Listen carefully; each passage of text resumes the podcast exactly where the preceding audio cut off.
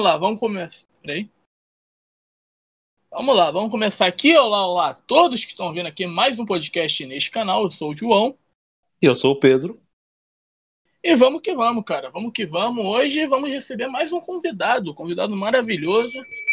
Ele faz parte do Ring Bell Cast. É o, é o 6K. Por que, que surgiu o 6K, cara? E aí, cara, tudo bem? E aí, tudo bem? Prazer, privilégio, obrigado pelo convite aí pro pessoal. Muito obrigado por terem me chamado.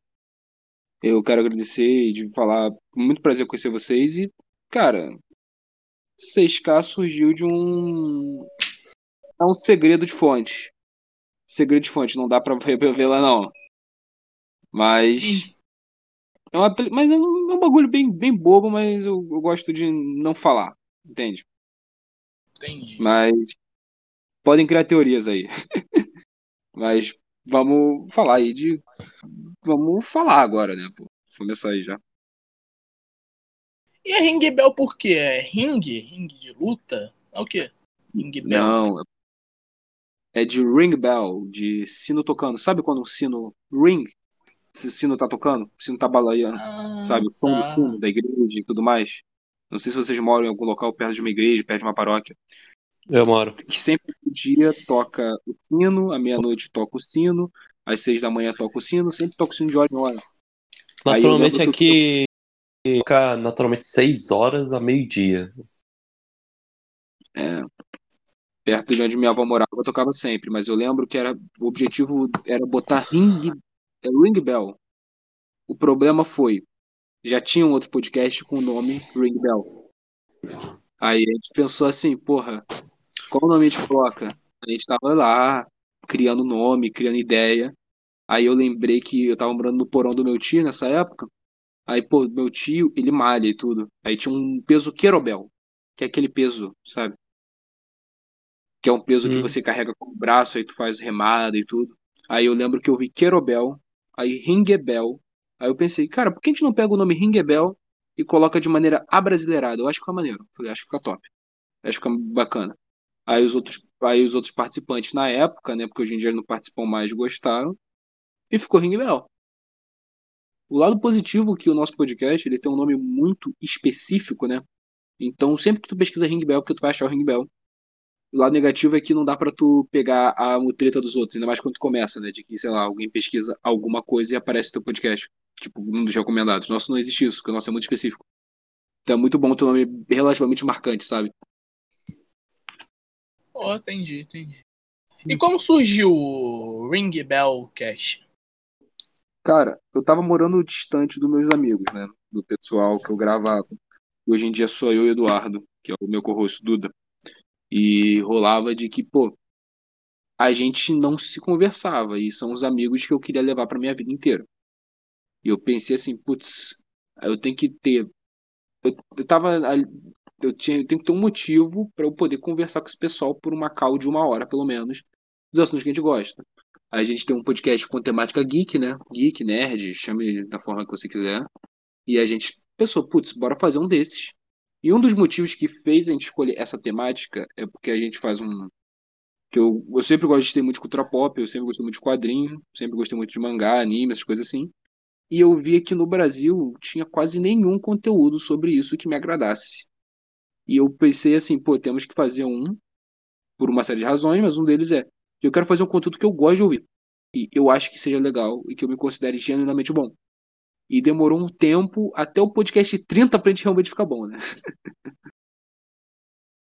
Oh, entendi, entendi. É... Tem alguma pergunta, Pedro? Pergunta Presente assim. É sobre os podcasts que tu faz. Eu vi aqui, de acordo na pauta, tem aqui filmes da DC e Marvel, Shazam, Shigeki no Kanji, Naruto, Fullmetal Alchemist e, entre outros, pop. Cara, me diz como você se sente fazendo isso, cara. Como é que você se sente fazendo esse tipo de podcast?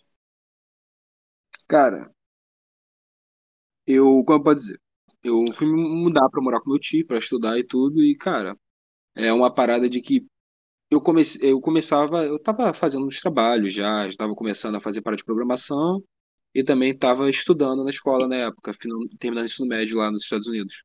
Ou seja, eu estava E eu tava num momento muito focado que eu não tinha tempo para falar dos quadrinhos das coisas que eu sempre gostei. Tanto que eu tava até conversando com um amigo meu que, pô, eu passei dos 16, 17 anos, eu deixei de ter tempo para jogar videogame, que é uma parada que eu sempre gostei bastante.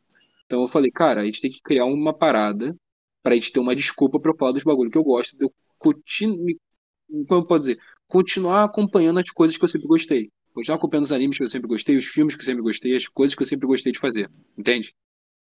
E, pô, aí foi daí, e também de chamar os convidados, uns amigos nossos e tudo. A gente começou o podcast com cinco pessoas que iam participar. Dessas cinco pessoas, duas desistiram. Um não é muito presente, o cara teve uns problemas pessoais e tudo mais. Mas aí acabaram ficando, ficando duas sempre, sempre, sempre, sempre. Então acabou acontecendo de que, pô, o, voltar a reviver o meu hobby, de que eu sempre fui um nerdão, né? Sempre fui um moleque, sempre gostou muito de ler quadrinho. Eu me, basicamente fui alfabetizado lendo Turma da Mônica e depois os quadrinhos do Homem-Aranha. Pra eu continuar pegando essa parada, sempre uma coisa que eu gostei e mantendo viva. Mantendo viva essa parada para eu continuar crescendo e continuar falando das coisas que eu gostava. Entendeu? Foi mais ou menos isso. Eu, pelo menos eu consiga falar em palavras. Claro. É, me Tem... fala o podcast do Ryokuji. Como é que é você fazendo esse podcast, cara? Tipo, analisa os episódios, você dá a sua opinião, cria algumas teorias, basicamente isso? Então, vou te falar o que ocorre. Vou te falar o que ocorre. O aqui no Kyojin foi ainda no começo, e aí é um daqueles que eu falei, né? Que foi da leva dos que eu vejo que não ficou bom e que eu pretendo um dia refazer para ficar realmente bom, entende? Pra... Porque nessa época a gente ainda não sabia como falar dos animes, não sabia como fazer o que a gente queria fazer. A gente não tinha uma maneira definida de fazer podcast, estava aprendendo também.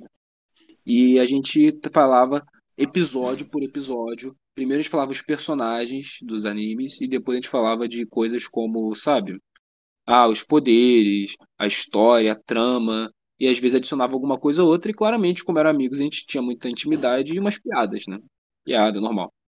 Com o tempo, eu fui aprendendo que eu fui aprendendo que a gente não precisa ser muito, não precisa ser uma linha reta no podcast. A gente pode falar sobre, exemplo, Shingeki no Kyojin. A gente pode falar sobre a trama do anime, sobre alguns personagens que a gente gosta, e como, querendo ou não, sejamos sinceros, quem está ouvindo o podcast Shingeki no Kyojin, muito provavelmente, com quase certeza, assistiu, leu o mangá ou assiste um anime. Pelo menos viu um episódio. Então o cara entende do que se trata. Então você não precisa fazer uma introdução gigantesca ao anime. O cara já sabe do que você está falando. Aí você já começa conversando e tudo mais. Um dos podcasts que eu vejo que nós fomos muito bem sucedidos nisso, né, foi o com o Loen, o Herói do Acidente, que a gente falou de Evangelho. Que a gente conseguiu falar de todos os temas que abordou o anime e falar de cada episódio, porque principalmente no início de Evangelho, o anime era muito episódico, né? uma coisa diferente acontecia em cada episódio, tinha um anjo diferente. E mais pro meio que começou a entrar na questão na questão humana do anime, dos personagens e tudo. Então a gente consegue entender como falar de um anime ou de um filme ou de uma série de maneira episódica, só que sem ser, exemplo, sem ser linear e ao mesmo tempo sendo coerente para quem está ouvindo, porque a gente percebeu que, cara, o cara que está ouvindo, ele já assistiu o conteúdo, então a gente não tem que introduzir um bagulho num cara que já sabe. Mais ou menos isso que a gente cheguei com essa conclusão e ele está sendo bem sucedido nos episódios mais recentes, pelo menos. Entendi. Alguma pergunta, João? Boa, boa, boa. boa. Falar sobre os filmes agora de 2021. 2020, por causa da pandemia, né? Muitos filmes. E agora em 2021, né? Tá para lançar o Batman, entre outros filmes aí. Como que você, vê o cinema agora em 2021, cara? Decadente, triste, um, um, um poço negro de sem nenhum tipo de felicidade. Desculpa falar um pouco assim, que eu não tenho muita fé pro cinema, pro cinema de cultura pop. Não tenho fé nenhuma, principalmente com o que eu fico vendo seja em conjuntura política ou até em conjuntura de dinheiro, que eles não estão mais. Não estão. Não estão que o mérito deles fazer os filmes é mais fazer uma boa história com bons personagens que agradeçam a trama. É de quantos personagens LGBTQ estarão na na tela do cinema, Nossa, quantos cara, personagens de culturas diferentes estarão lá. E isso acaba dando um desleixo. É até uma parada que eu tava conversando com um amigo meu, que é o Bárbaro, da página Bárbaro Sincero, do Facebook, que ele falou que, cara, até obras que foram feitas por progressistas, com ideais progressistas, os caras querem mudar. São pessoas que eu vejo que estão por trás dos filmes que elas não estão preocupadas com uma qualidade de fato do cinema, com um filme realmente bom, que tenha genuinamente bons personagens, boas tramas e carisma nos personagens. O cara está preocupado em passar uma agenda política ideológica. Sendo que isso, até na época que, a gente, que eu era mais novo, eu sou de 2001, e vocês provavelmente são mais velhos do que eu, você consegue ver que hoje em dia, vendo os filmes do passado, tinha sim agendas ideológicas e tinham sim ideias políticas que o filme queria passar. Porém, isso aí ficava em segundo e terceiro plano, porque o principal é apenas a qualidade do filme. Eu fico vendo cada vez mais isso está acontecendo menos e menos e menos. Estão querendo desconstruir coisas que você, se você desconstrói um prédio, você não tem que querer fazer o pessoal comprar o prédio, por exemplo. Para que eu vou construir? Eu, vou, eu tenho um prédio pronto, com três andares. Eu vou desconstruir esse prédio e eu vou alugar cada quarto. Não faz sentido isso, não tem sustentação. Então, eu não tenho muita fé não para os filmes que estão surgindo, principalmente esse do Batman. Ah, ainda mais com a ideia do. Não o Robert Pattinson sendo um mau ator, mas o filme eu- ele não me comprou desde o personagem do Batman, a maneira que ele se prostrou e tudo. Foi uma parada que não me comprou de fato. Então, eu não tenho muita fé com o próximo mercado de cinema que vai ocorrer. Pô, eu. Eu não sei se certo aqui, mas eu lembro que vão ter que fazer cota pra, para, para os filmes participarem do Oscar. Tem que ter al- algum personagem negro, algum personagem gay, sei lá. Eu não sei, mas meu compromisso é com a notícia aqui. Jamais É, com a verdade. O compromisso é com a notícia. Mas eu ouvi falar disso daí. E, cara, o problema que você tem nisso é o seguinte: que você acaba criando uma muleta para quando o filme falha, quando o filme fracassa, quando a ideia do filme não vai para frente. Eu vejo que isso aí acaba se tornando muito, principalmente em filmes como Aves de Rapina, por exemplo, que é um filme. Eu assisti o filme depois, claramente no torrent, pirateando. Sim, eu, ou eu, criador do Ring Bellcast, eu incentivo a pirataria sempre que for necessário. Mas, continuando. O, continuando aqui, sobre qualquer tipo de, de investigação legal, eu não moro no Brasil, então vocês não podem me caçar. Mas continuando aqui.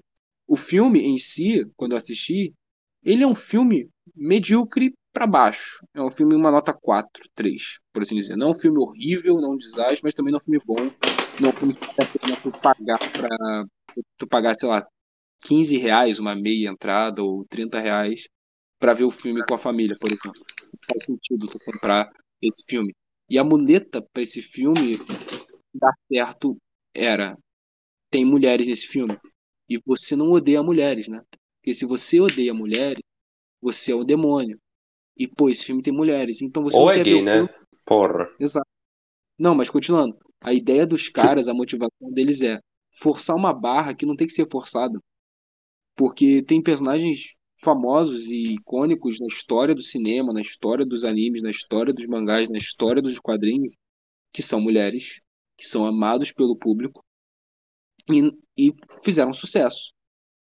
Um filme, eu vejo que eles botam muito essa muleta de ter minorias para poder justificar um fracasso e também justificar um sucesso. Exemplo, se o filme é um fracasso, o filme é um fracasso porque os homens brancos não assistiram. Se o filme é sucesso, é porque a comunidade negra apoiou, por exemplo. E, ou, ou porque as feministas, o poder, o girl power, o caralho é quatro. Ou seja, você acaba criando uma, Um um jogo de. É, um escudo e uma win-win situation pra narrativa perfeita. Porque pensa, a narrativa perfeita se o filme for bom é porque teve um empoderamento foda. Esse filme foi uma merda porque os outros caras, porque aquele grupo que nós já odiamos não queria participar, sabe? E isso acaba tirando muito a qualidade do filme, porque o filme não tem aquele tesão, não tem aquela graça de o filme pode amanhã ninguém ver. Entende? Porque mesmo que amanhã ninguém vai ver, a gente já é rico bastante e a gente tem um motivo perfeito do porquê não ver a gente falar pros outros. Então, cara, eu vejo que acaba piorando bastante a maneira e você acaba tirando muito de uma parada que, sejamos sinceros, cara, você é um ator, não é uma parada de conhecimento, é uma parada de arte, cara. Tem cara que, só tu vê o Cidade de Deus, mano, os caras pegaram um garoto de rua para fazer aquilo e são melhores que, sei lá, 90% dos atores da Globo, do Projac hoje em dia. A questão Correu de ser ator. Exato, a questão de ser ator é muito mais uma questão de da sua própria capacidade do que da capacidade artística do cara, de como ele consegue entregar e viver aquele papel, do que de fato uma questão etnia. Até se você entrar na ideia de racismo sistêmico, né? De que o racismo sistêmico, cara, ele não mudaria o fato de que uma pessoa negra, uma pessoa branca, uma pessoa de qualquer outra etnia não saberia se portar como outra pessoa. Inclusive no filme quase que eu diria quase que genial, que é o Infiltrado na Clã, ele mostra isso que não faz sentido, tanto que o protagonista do filme, que é um homem negro, ele consegue interpretar um cara branco. Então, quando você vê essas cotas, essas muletas para uma área que é puramente artística, tu vê que é uma muleta desnecessária. É uma muleta desnecessária que, pelo contrário, só está prejudicando eles a longo prazo. Oh, entendi, entendi. Entendi. Uma pergunta, Pedro? Bom, tem aqui uma pergunta assim sobre mais um, um teste de anime que tu faz. Um Metal Sim. Alchemist. Me fala aí um pouco sobre esse podcast do Fullmetal. Ou, fu- ou do Fullmetal ou Teologia de Fullmetal, que são duas coisas diferentes. Os dois, pode explicar os dois se quiser. O primeiro de Fullmetal foi o quarto, nosso quarto episódio, que a gente dividiu em dois. Ou seja, nosso quarto e nosso quinto episódio, respectivamente. A gente não sabia fazer podcast direito, mas a gente falou do anime, episódio por episódio, saga por saga, um pouco do que nós gostamos. Até a gente falou do, do meu anime favorito, do anime eu acho favorito também dos outros membros. E ficou, na época ficou legal, hoje em dia eu já acho que não ficou tão bom assim e já tô pretendendo refazer. Mas o de Teologia de Fullmetal é um, dois, se não o nosso podcast mais aclamado. Que é o, o que os fãs mais pedem em continuação, mais pedem que a gente fale mais, faça mais temas sobre. Por quê? Eu peguei o anime, né? Que o Fullmetal, se vocês assistiram o anime, não sei se assistiram Brotherhood. Eu não, eu não. Olha, eu Então, não. Nunca assistiu? Cara, tem que assistir, cara. Eu, na eu moral. tento pelo menos. Eu assisti Fullmetal, só que tipo aquela sensação de preguiça, não sei porquê. Eu acabo esquecendo. Assiste o Brotherhood, meu amigo. Assiste o Brotherhood, cara. Brotherhood é muito bom.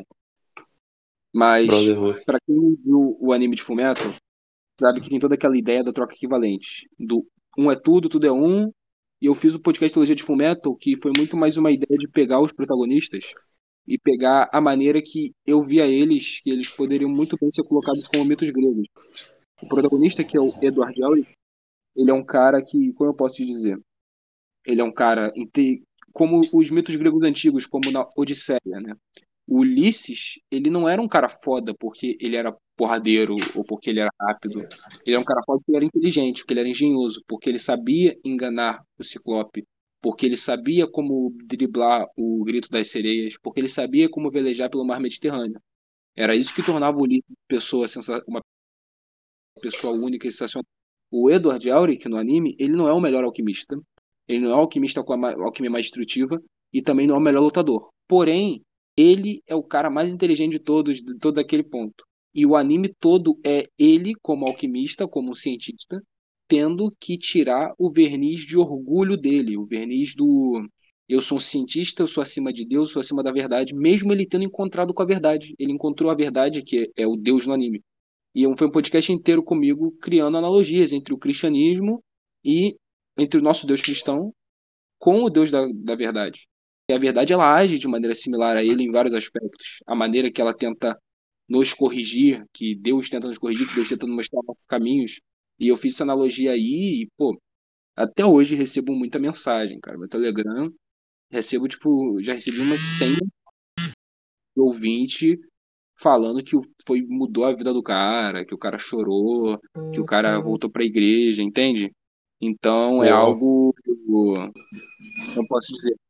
Então foi algo pra mim sensacional, cara. Foi algo único. Então não tenho o que reclamar, cara. Hum, na cabeça. Quem gosta de teologia e não, pra quem gosta de teologia e não é, pode dizer, pra quem gosta de teologia e gosta do anime de Fullmetal Alchemist, depois acompanha nas plataformas digitais aí que você vai, você acha rápido, né? Que todo mundo gostou e eu acho que foi uma das primeiras vezes, se não esse, o podcast com Mafinha e o com Brasileirinhos, foi isso aí foi lá pelos 30 e pouco que eu percebi o quanto a gente tem um público que gosta da gente e quanto um podcast ou qualquer um vídeo, alguma coisa assim, bem feito e bem falado e entrando bem nos temas, consegue talvez mudar a percepção, a visão de mundo e até ser positivo de verdade para o cara, não ser apenas um conteúdo que ele vai ouvir e pensar, olha que legal, entende? Entendo. Vou, vou até escutar depois para entender. Até escutar. Pô, tem que ver o anime cara, primeiro, né? Pô, tem que ver é, o anime, claro, cara. Claro. Tem... E completa. E completando a pergunta também, eu não, não, não escuto, não vejo tanto anime assim. Pedro até escuta mais que vê mais que eu. E eu sou otaku, basicamente. Qual, e qual é tamo a junto. sua. Pra quem não é toma banho, tamo legal. é, e qual é a sua sua dica, sei lá, pra, pra eu me interessar mais por anime, porque eu não me interesso tanto. O que, que eu tô perdendo nisso daí, cara? Cara, o anime, como eu posso dizer? Eu vou falar aqui, da, pelo menos a minha visão de mundo em relação a quadrinho e tudo mais. Eu vejo que o quadrinho mainstream, que seria Marvel, DC e tudo mais, está morto. Não há mais qualidade no que está vendo. Desde a Guerra Civil de 2006, não tem mais quadrinhos bons que te cativem com muitos personagens, salvo raras exceções. Então não tem mais uma boa história que te cative nisso. Diferente dos animes, que não tem muito isso que nos personagens da, ocidentais você é uma história contínua que tem reboots e tem isso e tem aquilo. No anime é uma história é uma história finaliza. A história pode durar 20, 30 anos, mas ela tem começo, meio e fim. Não tem reboot, não vai começar do zero, por exemplo. Então tem toda essa questão aí que já facilita. Tem a questão de que o Japão ele já bota muitos valores e muitas ideias. Você pode dizer psicofilosóficas, por assim dizer, tu coloca várias ideias, vários valores, coisas que podem até te fazer sabe, debates morais no anime que, pô, torna ele muito mais divertido e muito mais palatável pra gente. E eu vejo que quanto mais você cresce, mais os animes acabam fazendo mais sentido na sua vida e você se identifica. E, exemplo, o Edward no Full Metal rolou de que ele, pô, ele passou por uns momentos do anime, principalmente no meio do anime, que o cara ficou encurralado, o cara não tinha como, sabe, não tinha mais o que continuar, não tinha muita motivação. E eu me vi com. Eu tô com 19 anos agora. Eu me vi com 17, 18 anos, começando a trabalhar, terminando terminando meu ensino médio, tipo, sem saber o que fazer, me vi com momentos difíceis, eu me vi naquele personagem. Então eu vejo que é interessante que os animes eles acabam trazendo muito mais sentimento, porque diferente do quadrinho mainstream americano, não são feitos por progressistas que eu diria que não são seres humanos, como o brasileiro fala bem, eles são obras ainda feitas por seres humanos, feitas por pessoas com sensibilidade, enquanto no outro lado não tem muito. E você vê anime de todo tipo, cara. Tu vê, por exemplo, um anime muito bom, que eu recomendo para todo mundo que tá vendo aqui, que é o Erased. É um anime que não é muito de poderes, porém a ideia dele é uma trama de mistério. Que o protagonista é um cara de 30 e poucos anos, que é entregador de pizza no Japão. O cara meio, o cara se considera um perdedor, até por causa da sociedade japonesa e tudo. E o cara ele tem um poder que ele volta alguns segundos de tempo. Exemplo, digamos que eu tô andando na rua eu, ele vê um cara, um, um caminhão atropelando uma mulher. Ele tem um poder de voltar 30 segundos e empurrar a mulher, sabe?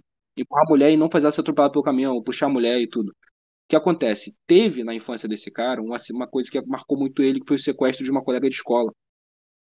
E o anime ele acaba voltando o poder dele voltava assim de 30 segundos a um minuto. Ele acaba voltando à década de 80 no Japão. E ele agora, no corpo, com a mentalidade de um homem de 30 anos, no corpo de um garoto de 8 anos, vai ter que resolver esse mistério e impedir que essa garota morra. E é uma ideia que, pô, o pessoal normalmente vê um anime, vê um desenho, ah, olha como aí os personagens com olho grande e tudo, sendo que às vezes tem muitas histórias interessantes. Uma muito famosa que o pessoal sempre fala para começar a ver anime por ele é o Death Note. Tem muito aquele debate de justiça, de bandido tem que só morrer ou depende do julgamento. Tem a questão do ego, a questão do jogo de xadrez mental e tudo. Então, tem muito lugar por onde começar, cara, porque tem muita obra que, se você for ver hoje em dia, ainda mais vocês que são mais adultos, se você for ver, tu vai mudar um pouco a sua, talvez, a maneira que tu veio.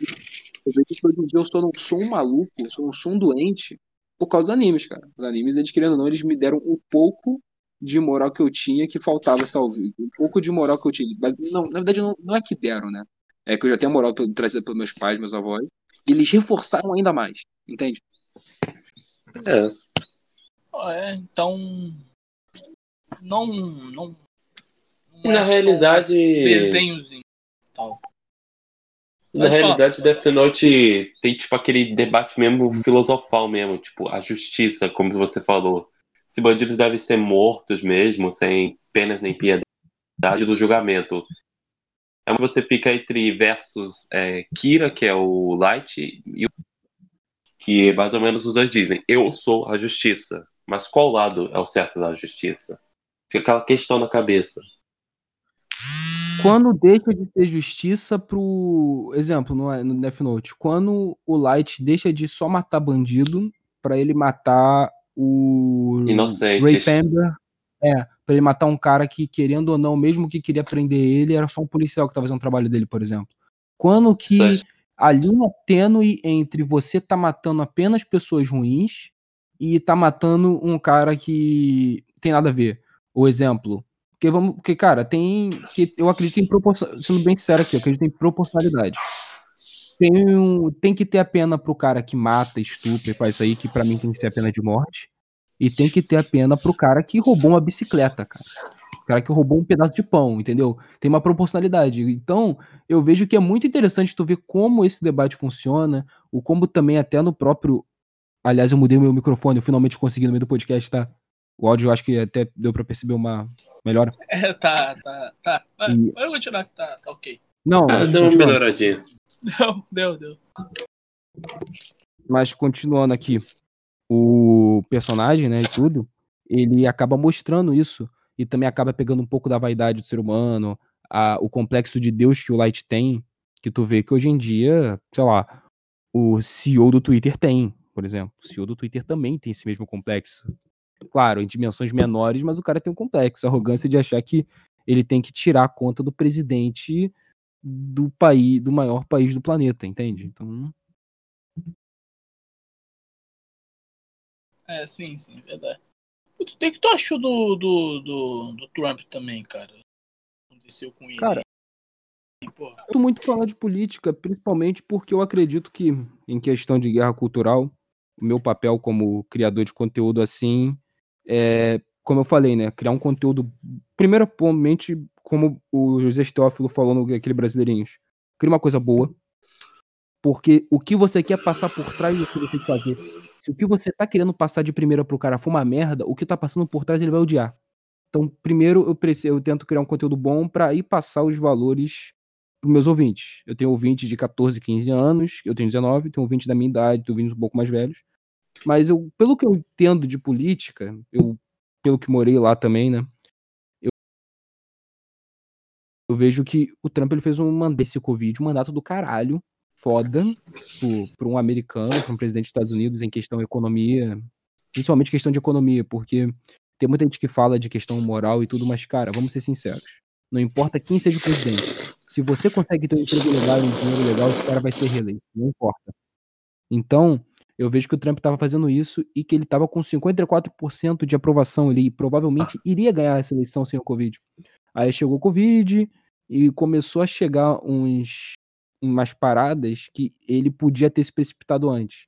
Exemplo, o artigo 230 da Constituição, que garante o que o Twitter fez com ele hoje, ele podia ter feito, resolvido isso lá para 2019, 2018. O Trump podia ter, se vocês, lembra, se vocês lembram bem, ele podia ter ido mais a fundo e, sabe, e apelado contra o voto por correio, podia ter feito uma série de coisas que no final, final, acabaram não dando muito certo para ele e eu acredito que não tenha muito o que ele possa fazer. Se ele fizer alguma coisa, para mim é milagre, sendo bem sincero. Foi roubado. Tinha... Aquilo ali foi roubado, aquela eleição foi roubada. E estatisticamente, eu que também trabalho um pouco com estatística, É impossível você ter 80% dos votos já apurados e 20% dos votos serem todos para um candidato. É impossível. É até, vou dar um exemplo bem, bem prático para o ouvinte aí. Na cidade mais lulista tem um foco de pessoas que votam no Bolsonaro, assim como na cidade mais bolsonarista, conservadora, chame do que quiser, vai ter um foco de pessoas que votam no Lula. Você pegar um milhão de votos do nada e todos um milhão de votos serem só para um candidato é estatisticamente impossível. É, sim. Mas eu acho que eles até tentaram é, virar isso daí, né? Mas acho que eu acho que não vai dar mais não. Acho que o, o Biden vai assumir com aquele gol de mão mesmo. Acho que ele vai assumir mesmo assim.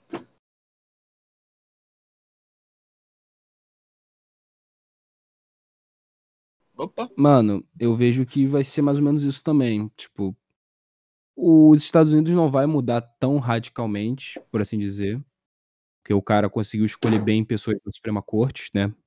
E tudo para como vai ser a eleição dele.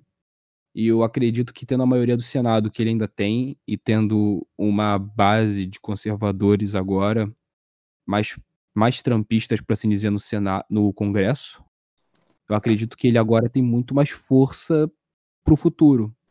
Porque o que aconteceu com ele agora, é só tu analisar bem, o que aconteceu com o Trump foi um bagulho que vai ficar para a história da humanidade.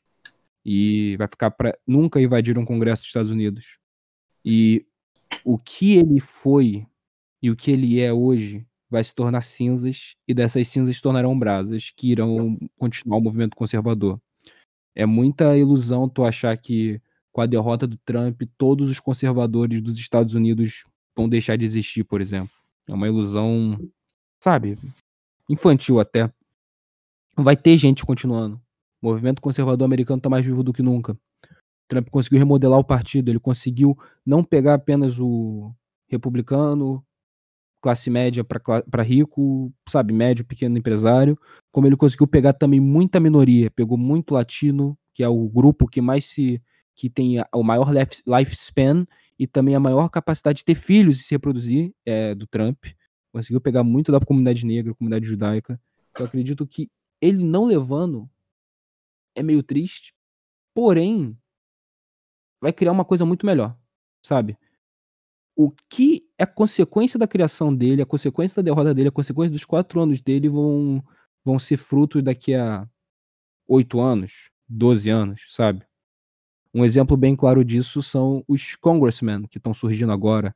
O meme lá, o Paul Gozar, que o pessoal fica zoando no Twitter. Esse é. cara é um, é um é um senador foda. Senador foda, um cara que foi de frente, conseguiu, num estado dominado pela família McCain, pela, na ala republicana, conseguiu se ter um destaque forte.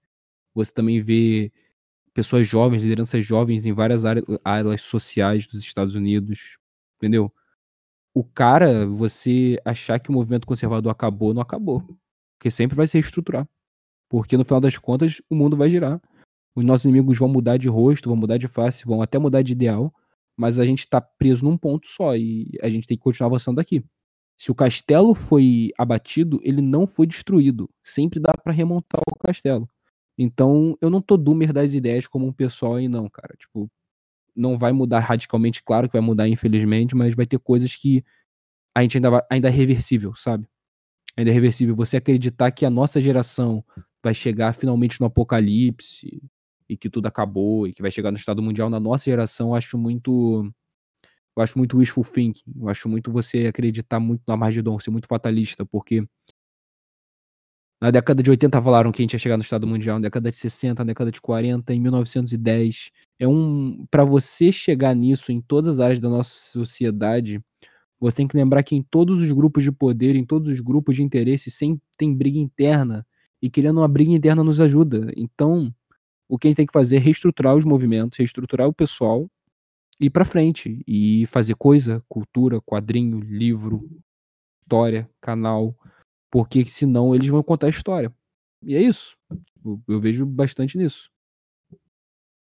Ah, eu entendi, entendi. Tem alguma pergunta, Pedro? Uepa, sim, uma perguntinha aqui, de boas. Eu queria que você me, me dissesse sobre a análise que você fez do filme Shazam, cara. Me fala aí. Pô, esse aí eu fiz há muito tempo. Eu não sabia fazer análise direito, mas a gente fala. Eu falei literalmente depois que eu saí da sala, da sala de cinema. E posso falar sobre o filme? Fala, tipo, Pra eu mim, vi, eu vi É no um dos cinema. Cara, é um dos filmes mais divertidos dessa nova leva da DC. Eu gostei bastante dele. Como filme, sabe? Não é um filme com genial, com qualidades cinematográficas geniais e tudo, como o foi o Coringa. Mas ele é um filme que passa os Divertido. valores hum, que passa os valores que tem que ser passados. Passa os valores de, pô, família importante. A sua família, por exemplo, você pode ter problemas com seu pai, com a sua mãe, você pode não ter os seus familiares, mas você tem um grupo de pessoas que te ama e tá por você. E é, no, mesmo não sendo a ideia de. Mesmo não- talvez não sendo o modelo ideal, o modelo que a gente mais preza, ainda é um modelo e, pô, é um modelo que dá certo. Por exemplo, no caso do Shazam, são crianças adotadas e, cara, eu, quando eu fui fazer caridade já várias vezes, ação social, eu já fui nesses locais e tu vê que as crianças elas têm esse laço forte. É um laço que, pô, tu vê a família, a foster family é uma família cristã. Então tu vê que sempre que o filme pode, ele tá. Nem sei se foi a intenção dos caras, né? Mas é um filme que passou muito bem, passou os valores que, pelo menos eu acredito que tem que ser passado, sabe? Valores de família e tudo mais. E como filme de super-herói é aquela aventura legal pra tu levar teus. Se você for pai, for irmão mais velho, primo mais velho e quiser levar teu a criança que você gosta e tipo seu lembrando gosta de maneira não criminosa como o nosso como aquele youtuber leva lá pra É poder o é um Braço ele vai Preto. gostar. Exato. Não pode falar o nome que- dele aqui. Não, você É vai o pro Vesgo YouTube, do então Braço Preto. é uma boa Ah. não falar no YouTube. Mas então, o caso é então é muito nessa questão, sabe? De que vai de que é um filme que traça esses paralelos, fora que, pô, eu gosto bastante da mitologia do Shazam, e o filme ele não cagou na mitologia do Shazam, então foi um filme divertido. Pô, foi foda pra um caralho.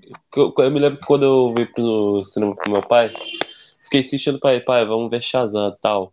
Ele procurando lá outros filmes e tal, eu falei, pô, vamos ver Shazam e tal. Eu me lembro que quando eu ia do cinema, ele estava animado pro caraca. Meu pai ficou feliz junto comigo. Pô, me- é, ensina não só valor de família, como você disse, mas também é um filme que dá pra refletir um pouco, saca? Tipo, ele, ele é o personagem do filme que tenta encontrar a mãe dele durante horas e horas. Ele não aceita ser adotado. Mas chega um momento que ele realmente percebe que a família que ele conseguiu ser adotado é importante pra ele. É importante. Tanto até que quando ele encontra a mãe, ele percebe que tá tendo alguma coisa não deu certo, algo que não se encaixou com ele. Aí ele realmente vai lá, percebe o que realmente teve sentido e vai lá salva a família dele. Tanto até que a família vira super-herói, vira os poderes dele tal. Vira a família Shazam, né? É, é muito É. legal, cara, de verdade. Eu acredito eu- que se o filme tivesse sido melhor na bilheteria, eu acredito que seria perfeito pra reestruturação do universo DC nos cinemas. Inclusive vai ter o, o segundo filme dele em 2022 ou 2021 mesmo, vai ser com o Adão Negro. Pô, e vai ser bom. Eu, eu boto fé que vai ser legal, cara. Fico imaginando os caras zoando no meio do filme com o Adão Negro, que, é- que vai ser o Vin Diesel ou The Rock. Mano, o, o- eu acho que é o The Rock, até porque o The Rock é um cara que sempre chama mais coisa e, pô, eu vejo que vai ser divertido. Vai ser divertido a maneira que eles vão levar, de verdade, que vai dar certo. Pô, como fã de quadrinho, eu, eu quero que obras que sejam. Até. Que querendo não, é um filme. Tu não precisa ser sério o tempo todo, tu não precisa isso. E ver filmes como Shazam, eu acho que é o ideal para pro futuro mais. Verdade, cara. Pô, falando em filme aí, tu falou que as aves de rap. Acho que o pessoal ficou muito dando lacração por um filme que tinha é, super vilãs combatendo o crime. Acho que a Harlequina tentando superar o Coringa, dando valor ao feminismo. Mano, teve um caso que, desse tipo, eu fiquei muito, sei lá, será que eu vejo? Vejo. Porque, porra, tava feminista, tava lacradora, tava é, militante falando desse filme, dando valor.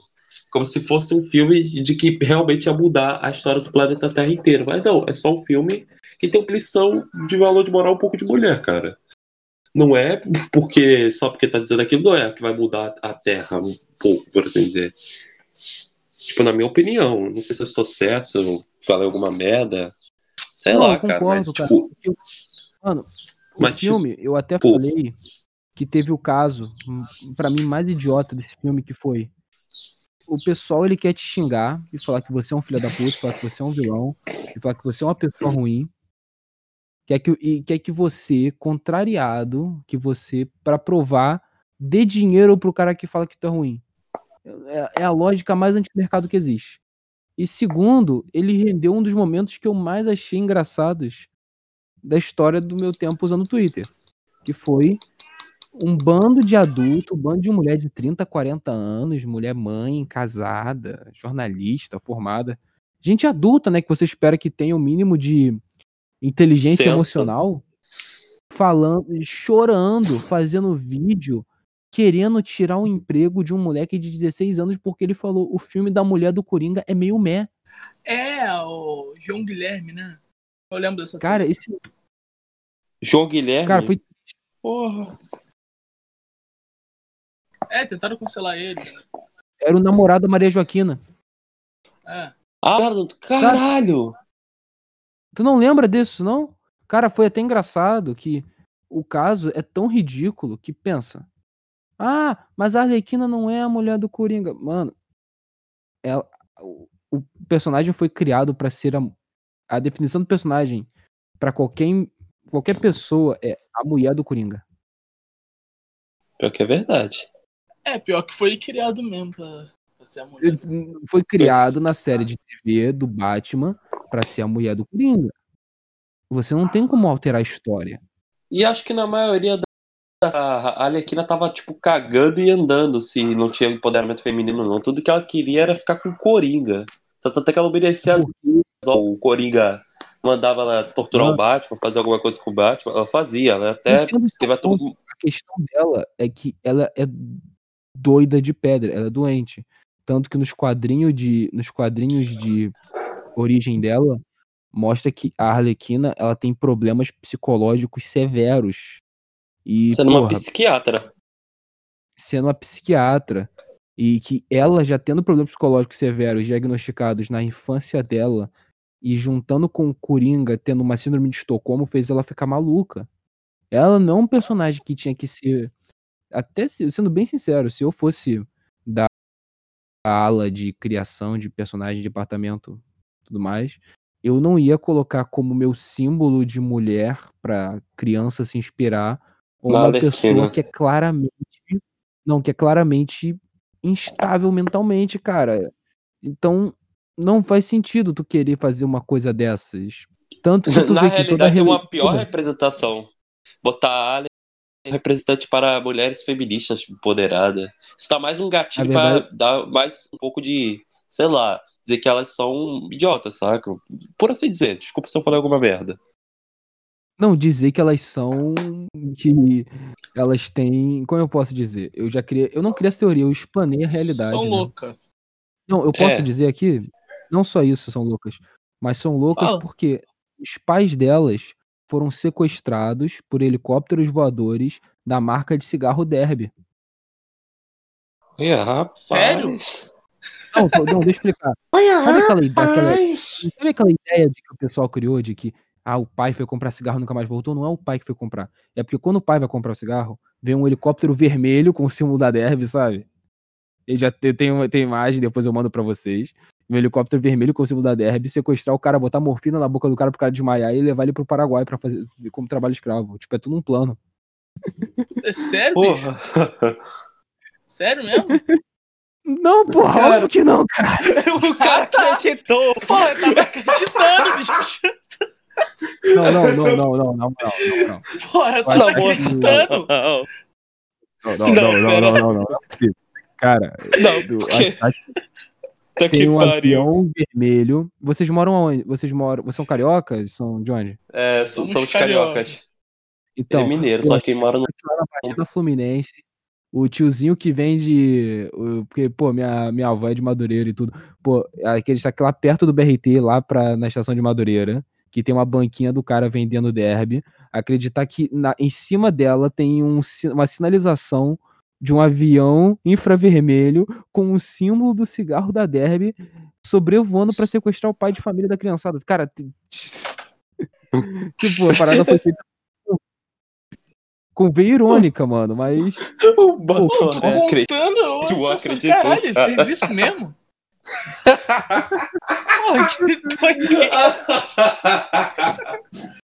Olha, pra quem ouvir isso aqui, pra quem for ouvir isso aqui, eu vou fazer com futuramente com o Code Hack.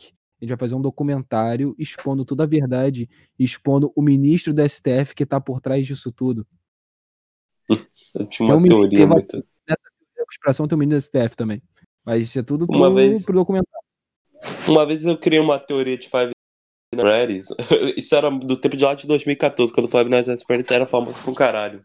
Eu criei a teoria, antes de eu saber da história, do 2, antes de chegar ao 2, que das crianças foram assassinadas tal, pelo Homem Roxo. Eu fiquei criando uma teoria que o Homem Roxo, na realidade, ele estava tentando fazer algum experimento com as crianças. Algum motivo, por algum motivo. E quando eu fui ver anos à frente, eu tava certo. Porque na história de Five Nights 4, o filho dele acho que morre com a mordida de Se vocês não entendem, vão procurar mais Five Nights at Freddy's, verdadeira história, no Weston. É, filho dele entra em coma, ele é o filho dele. E ele vira o Homem de Roxo. Ele faz um assassinato de crianças, tentando fazer experimentos para que deem volta à vida. Para que só se ele faça um experimento com o filho dele que tenha de volta à vida, num corpo robótico. Então, basicamente, eu acertei essa teoria de Five Nights at Freddy's. Sim, exato, Uma... mano. Então tem toda essa questão aí, cara. Porque se você analisar bem, é igual no, na série do The Boys, que teve na segunda temporada Stormfront. A Stormfront, ela começa a série como uma mulher empoderada, forte, que é contra as ideias da empresa, e no final aparece uma mulher nazista. Ela as, nazista. as feministas, o pessoal que mais progressista, mais da canhota, não conseguiu perceber que ela é literalmente a definição do termo feminazi. Os caras não conseguiram ler aquilo e falar, porra, vai dar merda isso aqui, hein? Porra, vai dar merda, hein? Os caras não conseguiu conceber essa ideia, sabe?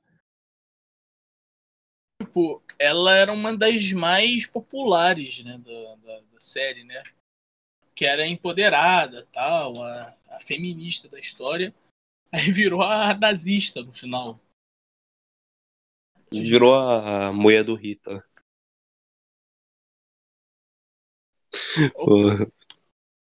Tem alguma pergunta? Aí, mais Pedro. É, alguma pergunta, alguma coisa assim? Até agora, pelo que eu li até aqui, tem várias, um caraca, duas horas só de entrevista. É, mas tudo bem. Análises de Naruto, o podcast de Naruto, cara. Me fala um pouco sobre esse podcast. Eu fiz com um amigo meu que eu briguei por causa de política uns dois meses depois. Uhum. É. Mano, cara. Oh? Putz. Foi. Mano, mas o podcast.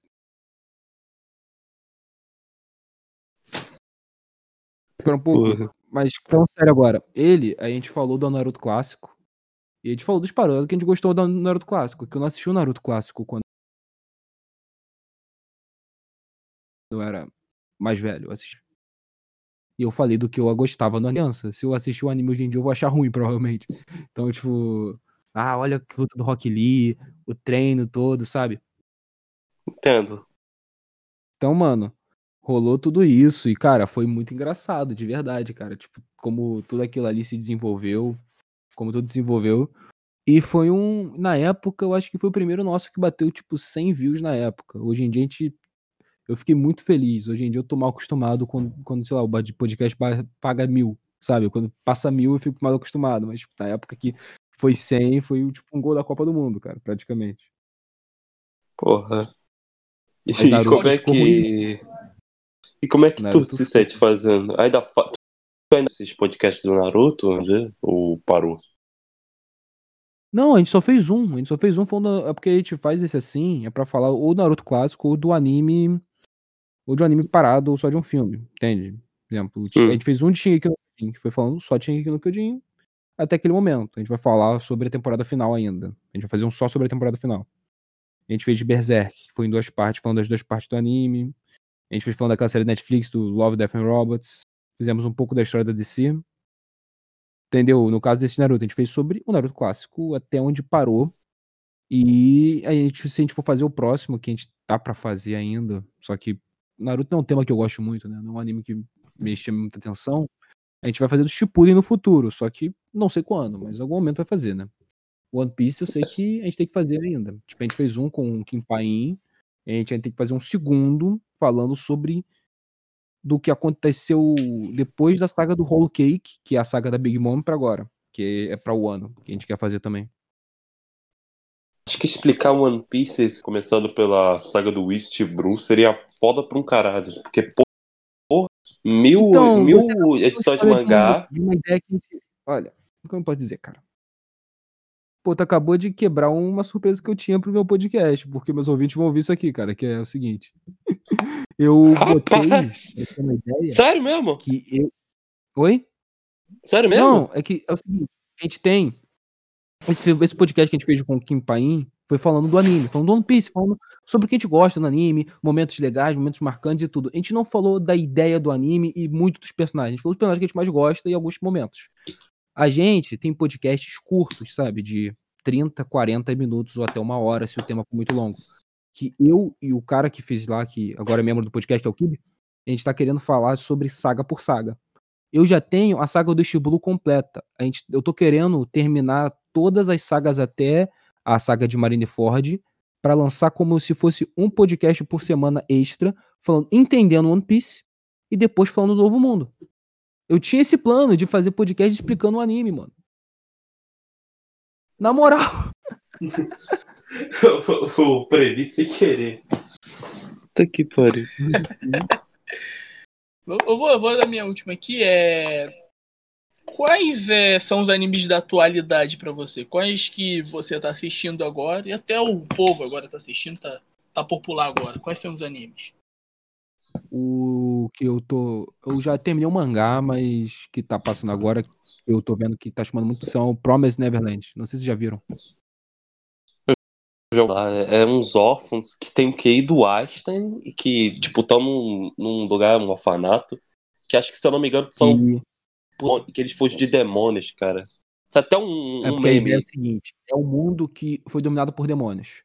E esses demônios eles pagam caro por carne. Carne humana de criança. Como se você comprasse um novilho. Sabe quando vai comprar comer carne de novilho? Ah.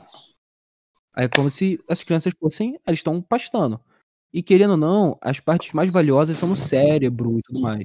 Então as cri... então eles fazem uma triagem das crianças, sabe? de que eles Hã. fazem testes para capacidade de QI da criança.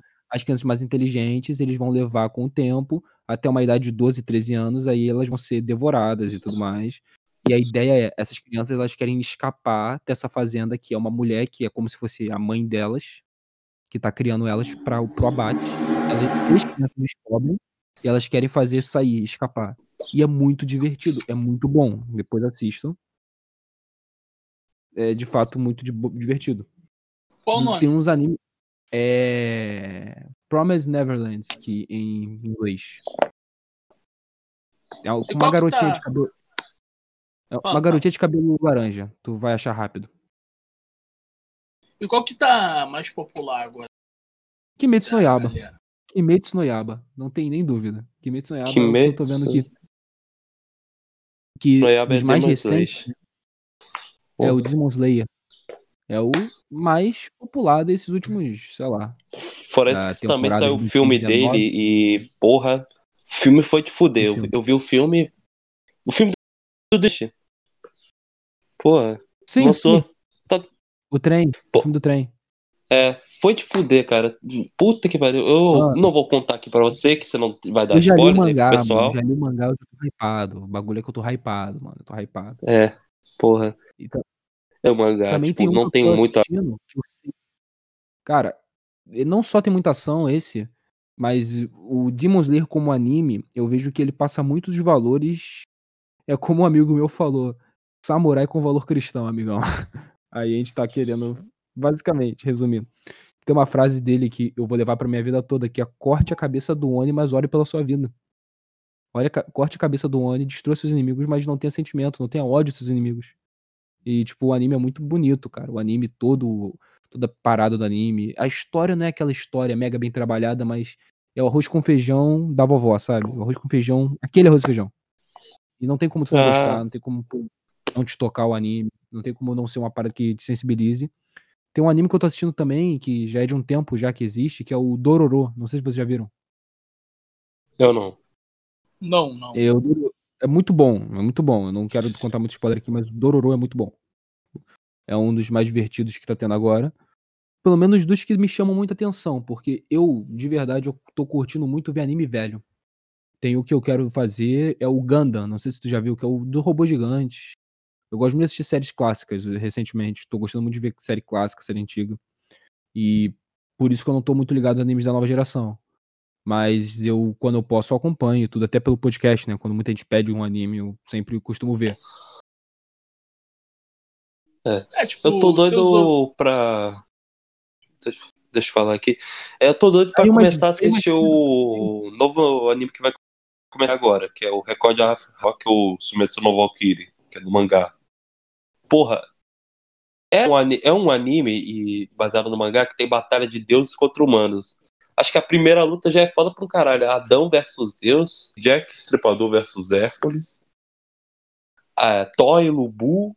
Porra, é foda pra um caraca. E vai sair ainda esse ano, cara. Na minha opinião, tipo, não vai bater uns daqueles top 10 de animes. Tipo, anime muito foda. Naruto, One Piece, Demon Slayer. Não vai ser um sucesso de vendas, mas vai ser um que o pessoal vai gostar, né? É, por assim dizer, sim. Mas outro que eu posso recomendar recente é o Vinland Saga. Porque quando alguém fala recente, né? É que fala o quê? De 2018, 19, 20 pra 2021. Mas tem uns animes que a gente só descobriu porque o público Otaku BR ele pega muita coisa atrasada, né? Que eu só descobri lá pra 2015, mas é um dos meus. É o meu top 3 favoritos, que é o Steins Gate. Que é se você gosta de ficção científica, principalmente viagem no tempo, você é obrigado a assistir aquilo, porque aquilo é genial, mano. É genial. Também tem o Gundam, que o Gundam é, é uma série gigantesca que eu tô me fudendo pra ler tudo, pra acompanhar tudo, mas é muito bom, tem muitas paradas sinistras, então tem muitos animes muito bons, sério, que se você for parar pra. Beleza, qual é o top mais maneiro tu assiste? E tem aqueles que é o hype infinito, né? Hunter x Hunter e Shingeki no Kyojin, sabe? Esses animes assim que sempre vai ter hype, sempre vai ter gente vendo, sempre vai ter gente gostando. Não importa o que aconteça. Boa, boa. Pergunta mais alguma, Pedro? Não, não tenho mais nada, não. Ah, cara, vamos acabar aqui, já, já tá dando uma hora, né? E é isso, cara. Queria São agradecer três ao... e uma já. Três e meia. É isso daí. E, e aí, cara, é, muito obrigado por você participar aqui, dar, dar um tempinho, né? Essa uma hora aí de gravação, mas a, a gente tava ali no bastidor conversando. Passou Queria rápido. agradecer, cara. Muito obrigado. Mano, passou rápido a hora. Foi muito bom gravar com vocês. Foi muito divertido. Vocês são duas pessoas muito maneiras. Eu conversei com vocês até no bastidor. Só digo que, pô, o projeto de vocês só tem muito a crescer. Vocês continuarem melhorando, melhorando não só a questão de como o formato de vocês, de como vocês vão fazer o podcast para futuramente a qualidade, que mais e mais ouvintes, mais e mais inscritos, mais e mais pessoas venham, que vocês consigam ajudar pessoas positivamente com o trabalho de vocês, com que querendo ou não, é um hobby pra gente, às vezes, exemplo, como eu falei, né, o de Fullmetal, que é um dos que mais marcou o pessoal. Recentemente eu fiz uns que marcaram bastante, eu fiz o do Hierarquia Masculina, que foi um podcast que eu falei sobre os tipos de homem, que tem uns caras que e que na hierarquia, por assim dizer, não tem nenhum ponto, não tem nenhum lugar ruim. Todos os lugares são bons, só que você tem que aprender a conviver com ele e tudo mais. E esse marcou muita gente, que eu falei do Clube da Luta, que eu falei que o Clube da Luta fala muito sobre a nossa cidade não ter parâmetros e que a gente é bom a gente olhar para o passado para poder entender para poder entender o presente e poder moldar o nosso futuro.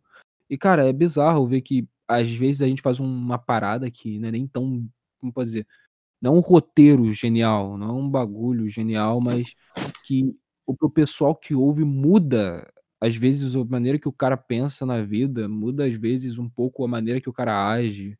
Às vezes ter ouvinte que, pô, tem a minha idade, ou às vezes mais novo, e bizarro pensar que eu tenho só 19 anos e às vezes tem cara de quase 30 me pedindo conselho sobre a vida, cara. É, de como às vezes a gente cria conteúdo, a gente marca a vida das pessoas de forma muito positiva. E, pô, e quando alguém me chama para gravar um podcast, para fazer alguma coisa, eu sempre lembro do de quando eu comecei meu podcast, de que eu chamava o pessoal, e o pessoal dava migué, o pessoal não queria vir, o pessoal não queria fazer isso, não queria fazer aquilo. Então, eu ainda eu na minha rotina atual, trabalhando, aplicando para faculdade e tudo mais, eu ainda consigo conciliar de sempre participar de todos os pedidos. Tanto que eu até zoei com o meu co-host, o Eduardo, e eu falei, cara, eu consigo estar em todos os podcasts. Eu tenho mais podcast gravado com os outros caras nesse mês do que comigo, do que do que o nosso, do que o nosso em si. Então, pô, é uma honra sempre estar aqui. Sempre que vocês quiserem, podem me chamar. Só que avisa com antecedência para eu poder marcar um horário. E é isso, cara. Muito obrigado. Valeu, mano. Muito obrigado, cara. Valeu, valeu. É isso, é, vou deixar uma, na descrição. O que, que, que, que você quer divulgar? Seu, seu podcast, mas o quê? Então, eu, eu tenho o Ring Bellcast, né? Que é o nosso podcast. A gente faz cultura pop, quadrinhos, animes. E tem muitos podcasts que a gente acabou falando, como o que a gente fez do Shazam, o que a gente fez do. Sabe, isso aí. A gente. Eu recomendo que você não ouça eles. Ouça do 30 pra cá, porque de lá a gente não estava na nossa melhor forma. Por assim dizer, a gente não sabia fazer ainda direito e eu sou um cara muito perfeccionista no que eu faço. E então eu recomendo que vocês esperem um pouco que eu vou refazer para não porque tem uma coisa que eu me arrependa ou porque eu falei nada disso. Isso aí para mim é viadagem, para mim é real é que é porque eu quero fazer o bagulho ficar perfeito, porque eu às vezes eu sinto que eu joguei muito tema bom fora e eu quero fazer ficar bom de novo, entende? Oh, entendi, entendi. É isso, Mas... vou, vou deixar teu Instagram também, seu Twitter. Ele tá na Shockwave, acho que é 4 horas, né, que você tá, né? Sempre quatro horas. Daqui a pouquinho eu tô lá. Daqui a pouquinho. Não, é porque Pô, a gente tá gravando às três. Né? Então, daqui a pouquinho. A, a Shockwave tem. É, é uma rádio conservadora.